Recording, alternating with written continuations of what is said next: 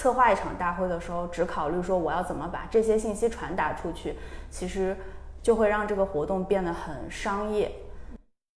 其他那种专业做会的有一个非常大的区别，是我们还是更会关注到观众在现场的那个感受的。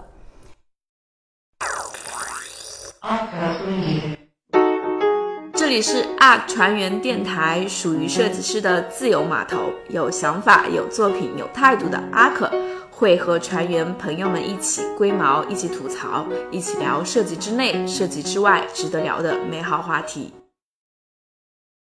大家好，我是 Gigi，呃，今天咱们来聊聊跟设计有点关系又没有那么多关系的一个话题，就是如何成功办一场活动。啊，为什么会聊这个话题呢？因为 ARK 每年都会有一场设计大会，DFC。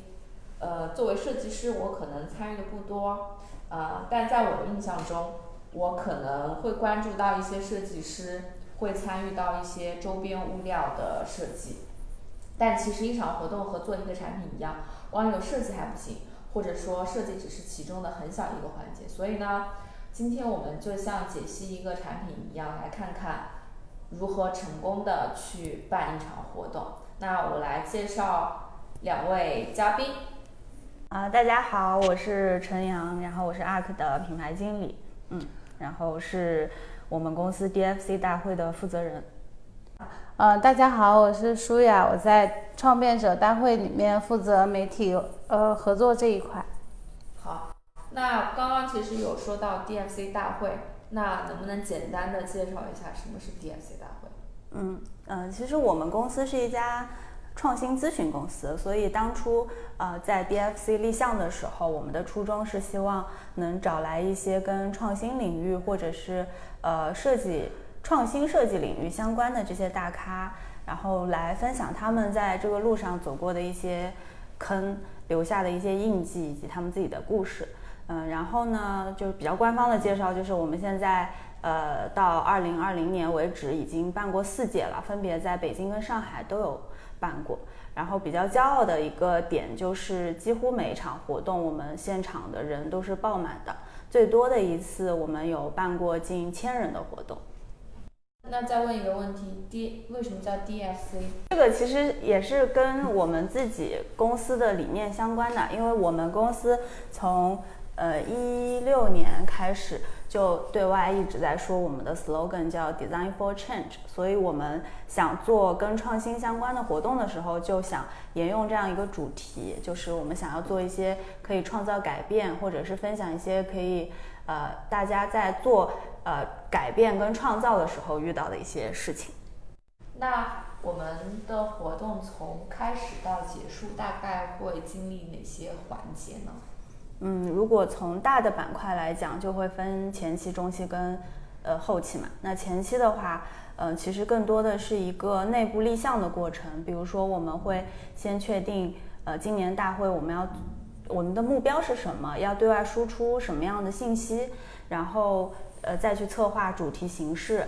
然后再接着再是一些中期，就是比如说我们要策划，根据这样的目标，然后我们的主题要定什么样的内容板块，要请哪些嘉宾，然后计划就舒雅这边就会开始做一些呃媒体资源的规划，比如说我们要在哪些渠道去做一些宣传。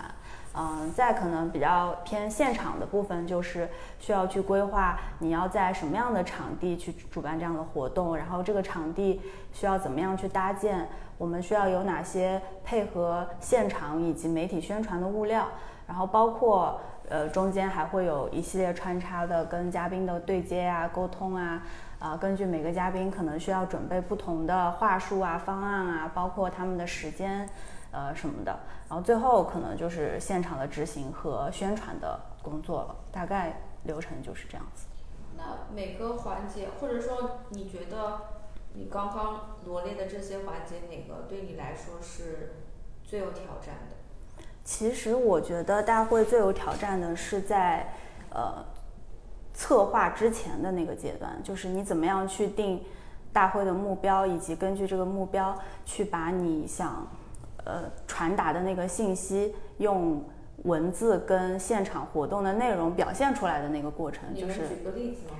呃，比如说我们一八年的时候，嗯，叫《先见之明》，嗯，对吧？当时是呃几个目标，一个是 Arki 当时正好是呃一点零版本上线了，就是第二个是我们正好是在融资之后的那个阶段，嗯，第三个是说，Arc 已经开始从传统就以前的我们说我们自己是 UI UX，变成了更多偏体验的设计。那这些是我们想在这个活动中传达给不管是客户还是呃外界的人，说 Arc 在发生一些变化，然后在经历一个里程碑的阶段。那这个就是我们需要考虑的问题。但是如果呃你在策划一场大会的时候，只考虑说我要怎么把这些信息传达出去，其实。就会让这个活动变得很商业，嗯那对于参会的人来说，他其实是收收获不到什么价值的，所以我们得再反过来想说，怎么样通过呃，就是行业大家关注的问题，以及我们想触达到的这些人群，他们想听的话题，去反推说哪些内容他们是比较感兴趣的，哪些我们现在的合作伙伴是可以去讲其中某些内容的。然后需要做一个平衡跟结合吧，就是很多时候你会发现做活动的时候，去参与活动的时候，有的活动，嗯，它就会偏非常商业，有可能有一些赞助的演讲席位什么的，那这个活动你参加下来的感觉就是价值感不高。那有些活动它就是非常自说自话，那就会变成说，哦，你就是来给自己家公司打广告的，那我也没有什么。呃，收获，所以我们其实要做的是，在这之前先去找到那个平衡点，然后再通过这个平衡点去策划当时那个先见之明的主题。因为当时考虑做这个主题是正好在一个数字化转型比较前期的阶段，或者是说对于大家来说，用户这个视角刚刚被开始被接受，所以我们想传达的就是用户视角在各个行业各个领域中的重要性。那为了就是为了把这个点说出来，所以我们起就是说，你要先往前走一步，要先看到这个角度，才能知道明天你的走向在哪里，所以才会立这个意。你觉得成功组织一场活动和做一个产品有哪些的呃思维或者方法其实是相通的呢？嗯。虽然我也不太懂做产品的思维是什么样子，但我记得就是因为我们之前不是跟唐老师做那个设计冲刺嘛，他有讲过几个，一个就是说你怎么样去从长期目标推断你的短期目标，然后根据你这个短期目标做事情。其实我觉得不管是做什么，不管是活动啊还是 marketing 的其他事情。呃，这一点都是相通的，就是你得先明确你的长期策略是什么，你想做的事情，然后再推到说这一次的 DFC 你想呃达成的那个结果是什么，然后从这个目标出发去考虑你的主题、你的内容，你怎么样去呃做这些事情。还有一个就是嗯迭代的这个过程吧，就我觉得活动也是那种快速迭代的。虽然它没有那么快速，因为我们这个活动一年就一次，但是每一次都会有一些地方是你需要去做迭代的。当然，这个迭代的过程跟做产品一样，你有很多问题你都想解决，嗯，所以你需要用到一些优先级的思维。比如说，我这次的目标可能更偏向于是获线索，那可能在呃去 pitch 客户的这些环节上，我们就会做一些呃更快速的优化。那那些没太重要的就会稍微放一放，嗯，对，就是很多这种嘛。还有就是，我觉得我们做大会跟其他那种专业做会的有一个非常大的区别，是我们还是更会关注到观众在现场的那个感受的。比如说，呃，呃，有一个很明显的例子，就是我之前有去参加一次活动，然后他们现场签到的时候，那个体验。就已经有一点让人觉得不太好了，就是很混乱。然后混乱之后，你呃正常的情况下是我进去那个动线，我就这样进到会场里了。那中间比如说我要出来上厕所去找洗手间的时候，呃，一定是有人或者是有指示牌告诉你这个在哪的。那对于我们来说，我们就会考虑说，它这条动线应该是怎么样的，哪个点它是可以看到那个指示牌的，哪个地方需要放一个人，万一有什么事情，他就要需要问。但是那场活动就遇到一个很奇怪的现象，是它的洗手间的指示牌是对着。呃，那个签到处的，嗯，但是你从会场出来是正好背对指示牌的，你看到的就是一个白板，嗯，那这个时候其实你是根本不知道洗手间要往哪走的，现场又没有人给你问，整个你就会很懵，嗯嗯，就有很多这种细节是那种专业做活动的时候他们不太会考虑的，因为他们就觉得我做了这件事情就可以。所以你觉得我们做活动其实也是带着。用户视角来做活动的，对吗？对。去年的活动是在线上做的，嗯。呃，你觉得线上做活动跟线下做活动有什么区别？或者是从难度来看，它是有不同的侧重点吗？有。你可以详细说一下。我一开始觉得线上的活动可能会更简单，因为没有供供应商管理。你不需要去想你的现场怎么做，你的搭建是怎么怎么样的，但是更多的需要担心的就是你的技术问题怎么解决。什么是技术问题？嗯嗯，讲的太专业，反正大家也听不懂。就是，呃，怎么说呢？就是呃，直播它是会涉及到需要一些软件去操作的嘛。那呃，有一种最简单的方法就是。这些嘉宾都过来，那你在一个直播间里面操作，就像呃李佳琦直播一样，这个肯定是最简单的，你只要操控那个界面就好了。有什么问题你临场就可以解决。但是呢，因为疫情，不是每个人都可以过来的，那我们就要提前考虑，比如说你是要先把这个视频都录好，还是说我要呃所有人都现场直播？那既然你是一个大会，你要有互动感。如果它是录好的，你怎么去做这个互动感？就你需要考虑的事情会变成，呃，线下现场的那种面对面的交互被弱化了之后，线上怎么样去弥补这个东西？所所以你刚刚说的技术问题，我们是怎么解决的？我们这个能说吗？这个为什么不能说？因为我们 最后采取的是录制视频，就是嘉宾的。视频都是提前录制好的。那我们怎么解决你刚刚说的互动这一块儿？但是我们主持人是现场直播的。哦。对，就是我们变变成了直播加录播的方式，把不可控的那部分提前排除掉了。嗯。但是观众是不知道我们是录播的，所以我不确定这个能不能说。那除了说技术问题，那还有其他的吗？有啊。这个印象太深刻了，就是。呃，希望大家没有注意到，就是有一位嘉宾，他其实根本都没有录，他采用的是他在前几天讲的现场讲的那个分享的视频，通过录音的形式结合他的 PPT 给到了我们。所所以，我如果我是用户的话，我可能看到是屏幕上 PPT 在。翻，但是我也看不到人，对，看不到人在说，对，那个人，而且那个人是提前在另外一场活动的录音，对，给到我们，就等于说他已经讲过一遍了，然后那个录音是个现成的，并且前面还讲了他在现场的感受，就是刚才大家听了几位演讲嘉宾的 分享，然后所以这个我们是怎么解决的？还是根本解决不了？就挺难解决的，最后我们就是把他的录音进行了编辑，然后尽量去把他的那个就是音阶调在一起，因为他是现场收音，会有很多不稳定的环境音啊等等，就是拼了命的降噪。然后还有一个把这个就是。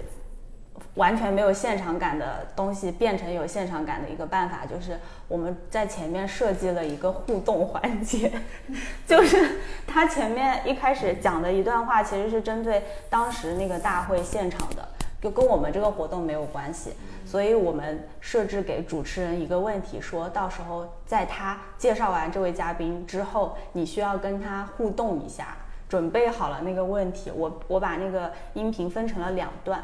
就是在他正式演讲之前有一个自我介绍，然后主持人就会说，嗯，接下来是谁谁谁，我们现在有请他自我介绍一下。好，他就有一个很简短的自我介绍，然后断开，然后主持人又说刚才什么什么什么，就把变成了一个问题的形式，引出他后面讲的话。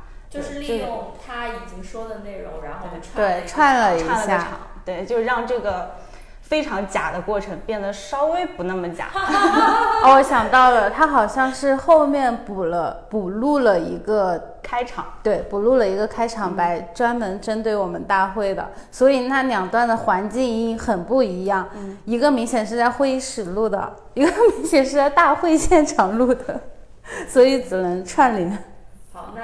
最后一个问题，从你的个人角度，你觉得 DFC 大会对你的意义是什么？嗯，就是我觉得怎么说呢，就有点像养一个孩子。嗯嗯，就这个东西本来是一个什么都没有的状态，然后你把它一点点从没有到有给生出来了，然后你就知道这个孩子可能。长得胖了点，或者没有头发，怎么回事？但是你就会觉得，嗯，他是我的孩子的那种感觉，嗯。所以，等到第二届的时候，就会很忐忑了。然后你就会想很多 Plan B，然后有一个非常长的 list，说如果现场有人晕倒了，你要怎么办？如果这个时候有人在现场抽烟，要不要找人去制止？谁去制止？就是。那种非常非常小的细节，你就会列一个巨长的清单，每一个你都要勾选，找到一个合适的人去对接，然后你还要想前场谁比较靠谱，能帮你 cover 掉一些事情，如果有事他可以去处理；后场有谁如果有什么嘉宾有问题了，他可以去 cover，就你会担心的更多。等到第三届的时候，大概的流程已经有一些顺了，你就会在想。嗯，怎么办呢？还要跟去年做的一模一样吗？那好像没有什么意思。不如我们再搞一点新的，加几个展位，搞一些互动可以拍照的地方。所以我们去北京那届不是做了一个墙，然后说什么 design for 什么嘛？就那个东西，只是想说，在一个非常严肃的大会里面做一些不一样的事情出来。嗯，还是会有一些变化的。对呀。呃，我其实只参与了两届，这个要怎么讲了？呃，对于我的感觉来说，我我第一次参与是在二零一八年的《仙剑之名》那一届，然后我当时就觉得哇，阿克好厉害呀，可以可以办一千人的大会，然后我当时很激动，发了好几条朋友圈，因为当时其实我才刚加入阿克不久嘛，所以我没有体会到。背后办大会的艰辛，然后在二零一九年的时候，我幸运的错过了 参与大会的举办，然后，所以我印象比较深刻的可能是去年线上直播的那一场，呃，我会，呃，我就会突然发现，哦，原来办一场大会要准备那么那么多的事情，就是，呃，很多事无巨细都要去想。但做完以后，你会觉得很有成就感，因为这是老板们能够看到你唯一做的一件 他们知晓的事情，就是呃，在 marketing 可以看见的孩子啊，对，在 marketing 工作就是这样。你平时的日常，如果你的微信文章没有十万加的话，他们就觉得哦，你就是在发微信呀，所以根本都毫无感觉。然后。一旦你做了这样的活动，然后他们都转发朋友圈，他们的朋友说：“哎，你们这个大会办的真好。”然后老板脸上马上就有光彩了，然后，然后对我们也充满了笑容和肯定。嗯嗯。哎，刚刚有说到市场部，可能平时不会注注意到，对，存在感比较低。呃，那市场部是怎么引起？公司的注意的呢？如何才能？这是个好问题。那你可以不要录了。那你说呀。嗯。或者是比如说，之前我我有一个那个呃播客，它收听量比较高嘛，然后我也跟陈阳在讨论为什么那一期的收听量会比较高。嗯。然后就陈阳有说一些，就比如说。贴热点啊，可能可能会有这个可能性吧，所以市场这边会有一些套路，用吗？你是说对外的吗？还是说就是对老老板的那套东西？对外，对外。对外的呀。嗯，我觉得 ARK 就不管 marketing 怎么做，其实它的底层逻辑是你得有东西，就是这个公司真的有东西。比如说我有一个特别烂的产品，我故事讲再怎么好听，别人都觉得，嗯，你东西那么烂，你还在那吹牛，对吧？他就不会相信你。所以，嗯，做好 marketing 或者做好就是对外品牌的这个东西，基础是，嗯，你公司的产品或者公司的价值感够高。然后在这个基础上，marketing 要做的事情就是怎么样通过故事把这些东西讲出去，让更多人知道。嗯，我觉得这个对于我们来说就是品牌在做的事情，只是说它可能呃套路上会有些不同。嗯，你怎么样讲品牌故事？就有的人讲品牌故事就是嗯很官方，嗯，有的可能他会呃让你带入一个情景，就是像马斯克就会说我的梦想是飞上火星，这个东西对于。普通人来说就觉得，嗯，这是个有梦想的老板，嗯，对吧？然后，呃，其实就是个洗脑的过程，我觉得，嗯，只是说这个这个洗脑是东西够不够好，让你能不能答应的过程吧。哦，嗯，本期节目就到这里啦。如果你喜欢我们的节目，可以在网易云音乐。喜马拉雅、小宇宙、荔枝、蜻蜓 FM 或者 Podcast 平台搜索 ARK 船员电台 ARK 船员电台，订阅收听。如果你想要了解更多，可以在微信公众号搜索 ARK 创新咨询，关注我们。感悟设计之内的，发现设计之外的。这里是 ARK 船员电台，我们下期再见。